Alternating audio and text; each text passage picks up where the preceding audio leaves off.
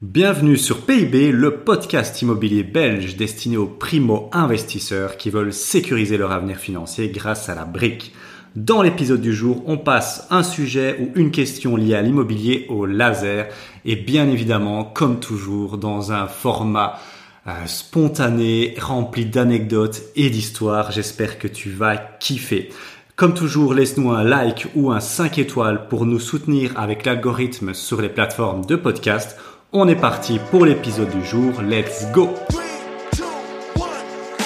Bonjour à toi et bienvenue dans l'épisode 2 de PIB où on va parler d'une question en fait. C'est une question qui est hyper importante. Et pourquoi elle est hyper importante et comment je le sais? Parce que le club, ça va faire trois ans qu'on l'a créé et tiens-toi bien, je crois qu'il y a, on a une liste en fait de questions qui sont les plus posées et les plus demandées par tous les primo-investisseurs. Donc les primo-investisseurs, ben, c'est peut-être toi qui m'écoutes en ce moment. C'est quelqu'un qui n'a pas encore investi et qui veut investir.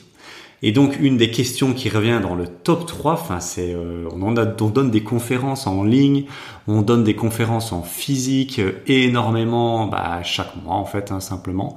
Et il y a une question qui revient tout le temps chez les débutants, c'est comme premier achat, qu'est-ce que je dois faire? Est-ce que je dois acheter ma résidence principale? Où est-ce que je dois investir? Alors, c'est une question qui est très bizarre, qui est très étonnante pour moi et mon associé parce qu'en fait, on, on la comprend pas. Pour moi, c'est une question de stratégie en fait. C'est pas à moi, c'est pas à mon associé à répondre à cette question. C'est à toi de pouvoir y répondre et à toi uniquement. Et en fait, pourquoi je te parle que c'est une question de stratégie? Parce que en fonction que tu choisisses euh, une direction ou l'autre, le parcours va pas du tout être le même. Et vraiment, je vais essayer de, de, te prouver ça dans, dans cet épisode. C'est pas du tout la même chose de, de, choisir une résidence principale en premier ou un investissement euh, en premier. Et en fait, euh, pourquoi c'est un problème de stratégie? Pour moi, c'est un problème de, de, manque de clarté en fait. Les gens qui posent cette question-là, et il n'y a pas de mal avec ça, c'est une bonne question.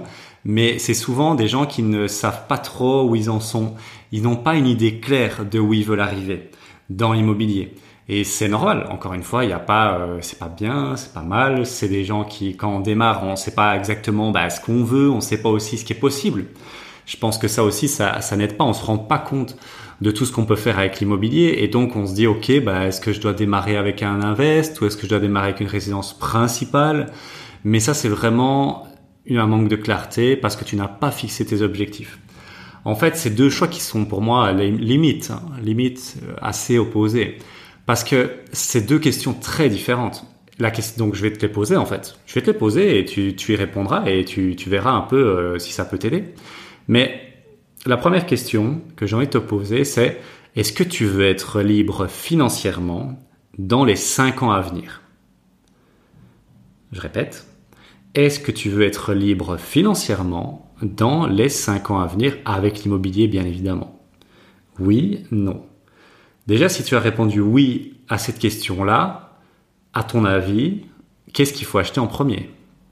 Je te le pose ici. Mini session de coaching en direct, en direct live du podcast. Ben, c'est de l'investissement locatif, c'est évident. Maintenant, la deuxième question, c'est est-ce que tu veux avoir une sécurité, un confort, avoir une vie plutôt tranquille qui reste dans un peu le, schéma classique. Et, euh, c'est tout, aussi bien. Si c'est oui, si t'as pas envie de sortir un peu des sentiers battus, de pas te prendre la tête, de d'avoir aussi peut-être que tu as une famille, peut-être que tu as des enfants, que tu veux euh, les mettre euh, pas à l'abri, mais que tu veux leur offrir du confort, de la sécurité, et donc que tu veux investir dans ta résidence principale, c'est bien aussi, c'est bien aussi. Mais tu comprends qu'il y a un petit problème. On peut pas faire les deux en même temps. Euh, je pense que l'immobilier en Belgique coûte excessivement cher, euh, surtout avec les, fameux bah, 12 bah. Donc tu peux pas, ah bah, c'est possible, hein, tu peux le faire si tu as beaucoup d'argent, bien évidemment, mais c'est difficile de faire les deux en même temps sur un, dé, un, un délai euh, temporel court. Je veux dire, on voit parfois des gens arriver chez nous dans, dans les coachings, qui sont motivés, ils ont un bon mindset, mais ils viennent d'acheter leur résidence principale il y a 3 mois, 6 mois, 12 mois, et bam, après, ils, veulent directement acheter de, l'investissement. C'est possible, mais c'est complexe. En fait, pour moi, c'est si l'objectif à la base, voilà, on va parler, euh, parler clair. si l'objectif à la base, c'est vraiment de se créer une liberté financière dans les 5 ans, acheter une résidence principale, c'est contre-intuitif et c'est un peu se tirer une balle dans le pied. Pourquoi je te dis ça? Ben, C'est simple. Parce qu'en fait, quand tu vas acheter une résidence principale, tu vas contracter un crédit. Ce crédit, en fait, il va, effriter, il va handicaper ta capacité d'emprunt. Donc, de l'un dans l'autre, euh, si ton objectif c'est d'acheter de l'immobilier le maximum euh, dans, le plus court laps de temps, il faut pas s'encombrer d'une résidence principale. Parce que il y a quand même un désavantage flagrant de la résidence principale. Et après, tu vas peut-être me dire, oui, mais non, moi, euh, j'ai pensé comme un investisseur. Ouais, ok, c'est possible. Ah bah, déjà, si c'est ça, bravo, parce que c'est, c'est pas du tout la majorité des gens qui achètent une RP, résidence principale. Mais l'achat d'une résidence principale, il est rarement euh, logique et rationnel. Hein. Là, je veux pas dire, euh, mais l'achat d'une résidence principale est souvent très émotionnel. Et le problème de l'émotion, tu le sais peut-être ou pas dans l'immobilier, c'est qu'on a tendance à aller chercher des prix très élevés. Et c'est pas bien. C'est pas ça qu'on veut. Et les résidences principales, ben voilà, euh, on n'est pas 10, 15, 20 000 euros de plus parce qu'on se dit c'est la maison dans laquelle mes enfants vont grandir, c'est la maison dans laquelle je vais passer le restant de ma vie, de mes jours. Et donc, euh, ben, c'est pas pour 15, 20 000 euros de plus parce que si j'ai un coup de cœur, de toute façon, je mets je l'aimais, je m'en fous en fait. C'est, en fait, on, croit qu'on rationalise et qu'on fait un bon deal en se disant ça, mais non, c'est, c'est bullshit. c'est bullshit. C'est pas du tout rationnel, c'est hyper émotionnel.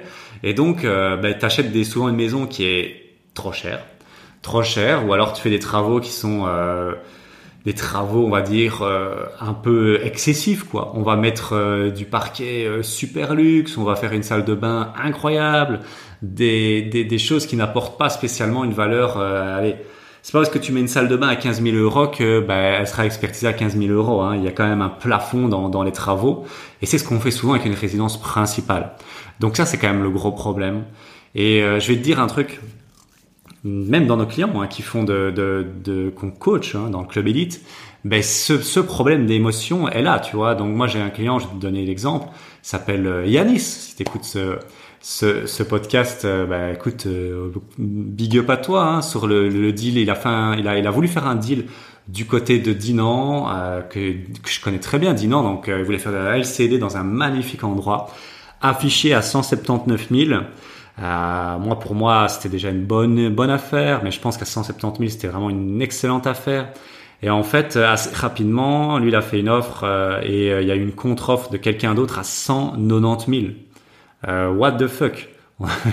What the fuck? On est où là? 190 000 et puis il me disait ouais mais je fais mes calculs c'est quand même une bonne offre et tout. Et quelques jours après une offre à 198 000 euh, où est-ce qu'on est là? Et en fait, où est-ce qu'on est? Ben, on était sur des gens qui achetaient une résidence principale. Pour monter comme ça dans les tours, pour passer de 179 à 198, je sais pas si tu te rends compte, hein, c'est quasi 20 000 euros de plus que le prix demandé. C'est pas des gens qui achetaient du, c'est pas des gens qui avaient fait leurs calculs, qui avaient posé les bails pour la, la du, du locatif. C'était des gens qui étaient sur un coup de cœur. Et oui, le bien était beau. Je l'ai visité avec lui lors d'un coaching euh, magnifique, magnifique. Il n'y avait pas, il y avait pas de débat là-dessus. Le bien était magnifique. Il était en super bêta en plus. Donc c'est logique. Mais rends-toi compte, on n'est plus du tout sur quelque chose de rationnel. On va, on part sur 20 000 euros de plus, sans clause en plus, il me semble. Donc c'est vraiment, vraiment, vraiment chaud. Donc, une achat, l'achat d'une résidence principale va souvent te poser ce problème-là. On part dans l'émotion, on part en vrille totale. Donc, euh, on voit souvent des gens qui viennent vers nous. Euh, ouais, on a acheté notre résidence principale il y a un an euh, et on veut se lancer. On a remis un peu d'argent de côté, mais pas suffisamment forcément parce qu'ils ont engouffré beaucoup dans leur résidence principale. Voilà, qu'est-ce qu'on peut faire?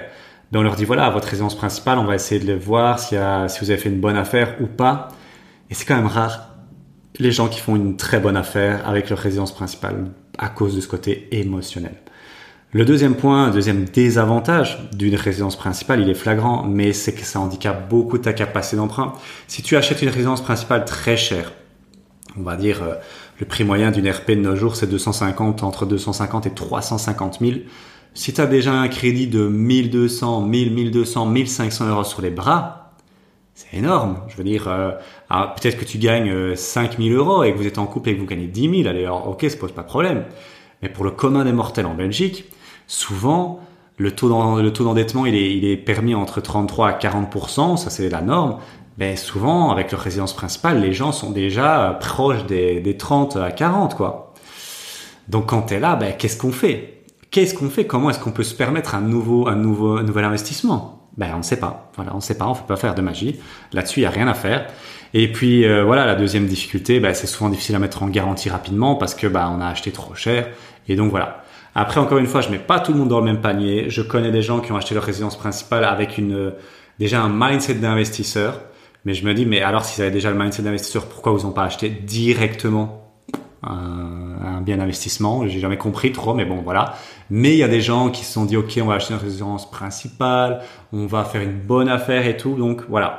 Il y a débat là-dessus, mais dans la majeure partie des cas, j'en ai vu beaucoup quand même aujourd'hui, après trois ans, c'est pas souvent des super, super affaires.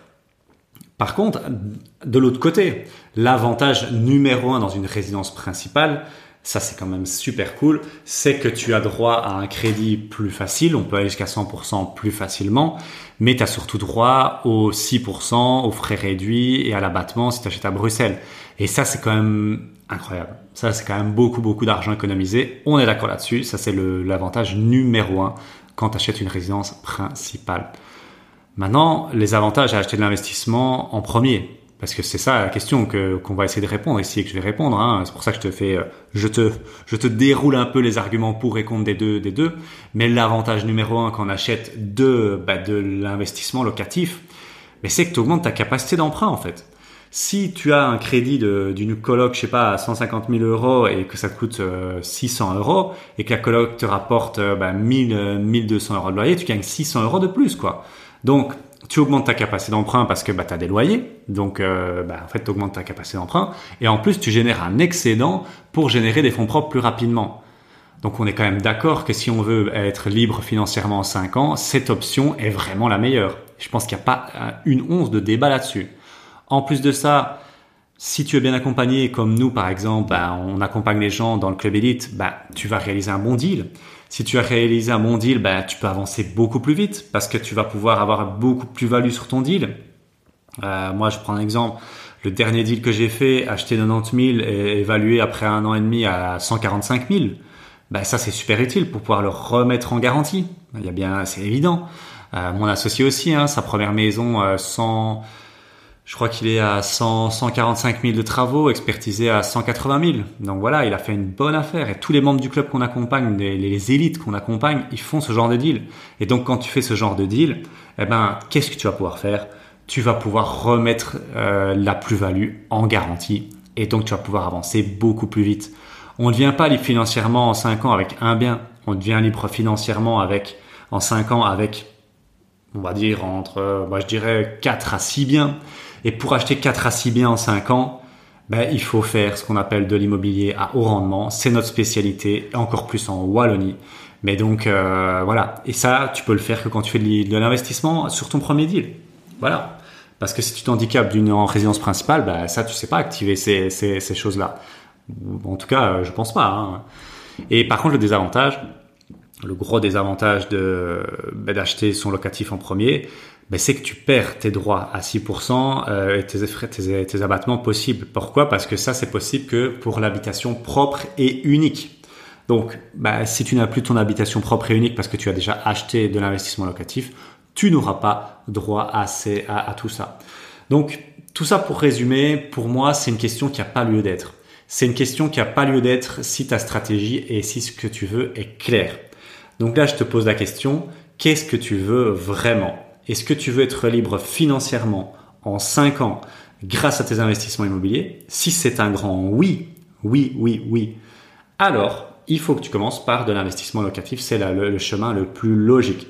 Si c'est pas le truc qui te drive, si c'est pas ton objectif dans les 5 à 10 ans, alors commence par ta résidence principale et mets-toi bien, fais-toi plaisir, mets, ta, famille à l'abri, ton couple à l'abri, euh, offrez, enfin faites-vous plaisir, mais alors euh, sache que tu partiras vraiment avec un, handicap euh, le jour où tu voudras, euh, voilà, euh, après si c'est dans 5-10 ans, il n'y a pas de souci. Mais si c'est dans un an que tu veux directement repasser à du locatif, ben, ce sera un peu plus difficile pour toi. Voilà, faut juste en être conscient et c'est pas bien, c'est pas mal, c'est juste l'effet. Donc voilà un peu pour, pour ça. voilà, je terminerai là-dessus. bien évidemment, si tu veux te lancer dans l'investissement locatif, il y a plein de choses à maîtriser. Et ça, on va les voir tout au long des épisodes de podcast. J'ai préparé plein de podcasts vraiment sur plein de sujets différents, des interviews aussi. J'aurais vraiment hâte de faire ça. Mais euh, si vraiment tu es chaud d'investir dans l'immobilier, moi je te conseille de te faire accompagner. Et on peut t'y aider. Vraiment, on peut t'y aider. On fait ça depuis trois ans. On a, on a formé des centaines d'investisseurs qui génèrent des cash flows de 500 à 1000 euros. Et vraiment, si c'est ton objectif, on peut t'aider.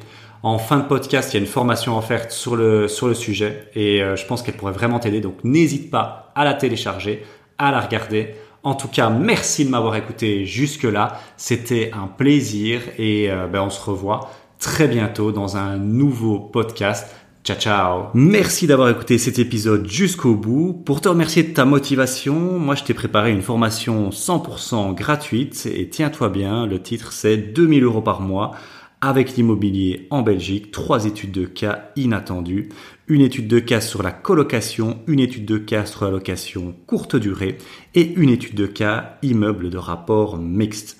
Tout ça en Belgique, en Wallonie. Pour obtenir cette vidéo de formation, c'est très simple, tu cliques sur le lien en description et tu t'inscris.